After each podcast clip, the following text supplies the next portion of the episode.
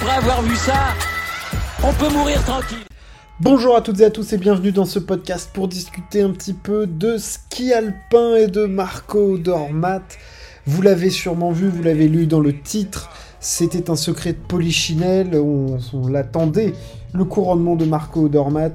Le Suisse remporte le globe du général de la Coupe du Monde de ski alpin pour la troisième fois consécutive. Exploit majeur réalisé par le Suisse. Euh, au terme d'une saison qui n'est pas encore terminée et qui le verra sans doute euh, battre son record de points en carrière. Le Suisse a été absolument fantastique. De bout en bout, euh, la victoire lors du géant de Palissade Tao est venue juste compléter cette saison plus qu'aboutie du Suisse.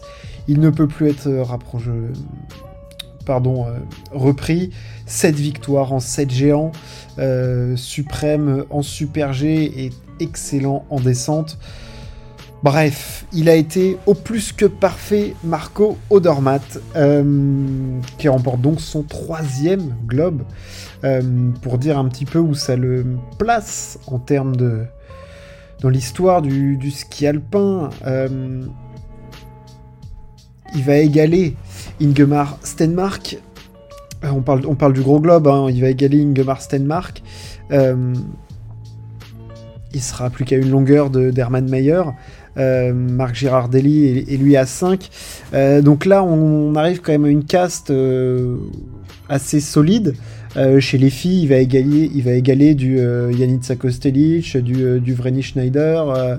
il va dépasser Anya Persson. donc là aussi, on rentre dans le tout tout haut du ski alpin. Euh, une Michaela Schifrin n'a par exemple que, que pour Michaela Schifrin 5 globes, donc il sera à deux longueurs de, l'américaine qui, euh, cette année, à mon avis, avec cette blessure, ne, pourra pas aller chercher le, globe qui lui était euh, pourtant promis. Un peu à l'image d'Odermatt, hein, c'était écrit, l'américaine ne pourra, je pense, pas aller le chercher. mais on reste sur le Suisse, qui va aussi, par la même occasion, sans doute aller chercher euh, les globes du euh, le globe du géant, encore une fois, au cas où. Euh, et puis il est quand même plus que bien placé parce qu'il ne reste que une descente et il a 42 points d'avance sur Sarrazin qui ne sera pas certain de pouvoir faire celle de, celle de Salbar. Il ne reste qu'un super G et il reste encore par contre 4 géants, ce qui est beaucoup. deux du côté d'Aspen et euh, encore du côté de Scranch Kagora. On sait que je pense qu'il en est sur 10 de suite à peu près. Je n'ai jamais vu un mec dominer autant une discipline. Euh, je parle mec, hein, je parle pas fille parce que chiffrine en slalom c'est pareil. Euh, je n'ai jamais vu un skieur dominer autant une discipline. C'est juste hallucinant d'être aussi parfait. même quand il est en retard au dernier intermédiaire, ça passe devant. Quand il fait des fautes, comme du côté de... Ah, sur la planaille du côté de Schladming, euh, il se remet dedans. Enfin, je veux dire, là, Christopherson nous, nous sort une manche euh, du futur, il gagne quand même. Euh, bref, ça a été absolument énorme en géant. Et puis, en descente, il nous a offert des flashs absolument énormes, un engagement. Ce qui résume la saison de Marco Dormat, c'est perfection, c'est l'engagement, c'est la qualité des courbes. voilà, c'est sa saison la plus parfaite. Alors que quand on prenait déjà sa saison de l'année dernière, on se disait qu'on avait touché quelque chose d'assez exceptionnel. Euh, là, cette année, c'est waouh, waouh, waouh. Ça envoie du, très, très, très lourd euh, du côté de, euh, de l'ami Marco Odermatt. Qu'est-ce qu'on peut rajouter sur sa saison en rentrant un petit peu plus dans le détail? Je le ferai peut-être sûrement plus lors d'un lors d'un podcast lors d'un podcast final sur la saison de ski alpin, mais c'est clair que là, il est dans une forme de plénitude euh, absolue de son ski alpin. Euh, il n'est absolument pas challengé, euh, en plus au niveau du classement général de la Coupe du Monde, et ce qui peut être un peu frustrant, c'est-à-dire qu'il y a des disciplines où il a pu être challengé, il a été, il a été combattu par Cyprien Sarrazin, qui est troisième du classement général de la Coupe du Monde, sur des disciplines comme la descente, un petit peu en super G En géant, il n'a absolument personne. Et en Super G, un mec comme Kill 2 s'est blessé à une très très grave blessure.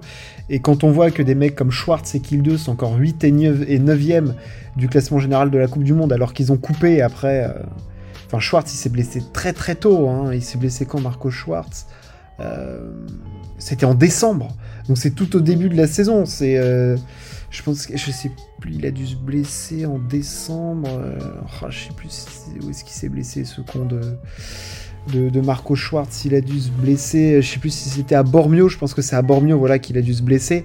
Donc, euh, enfin, je veux dire, quand on voit où on était, il pouvait prendre la tête du classement général de la Coupe du Monde, Marco Schwartz. Donc, waouh. Ouais, c'est ça, il s'est blessé à Bormio. Euh, et à ce moment-là, quand il gagne le slalom de Madonna, Marco Schwartz, il est leader du classement général de la Coupe du Monde. Donc Et comme on savait qu'il allait faire les mêmes... toutes les disciplines, on se disait qu'on allait avoir un mec qui allait pouvoir challenger au Dormat parce que tu peux pas aller le chercher en géant, tu es obligé d'avoir euh, un maximum de discipline et un maximum de talent.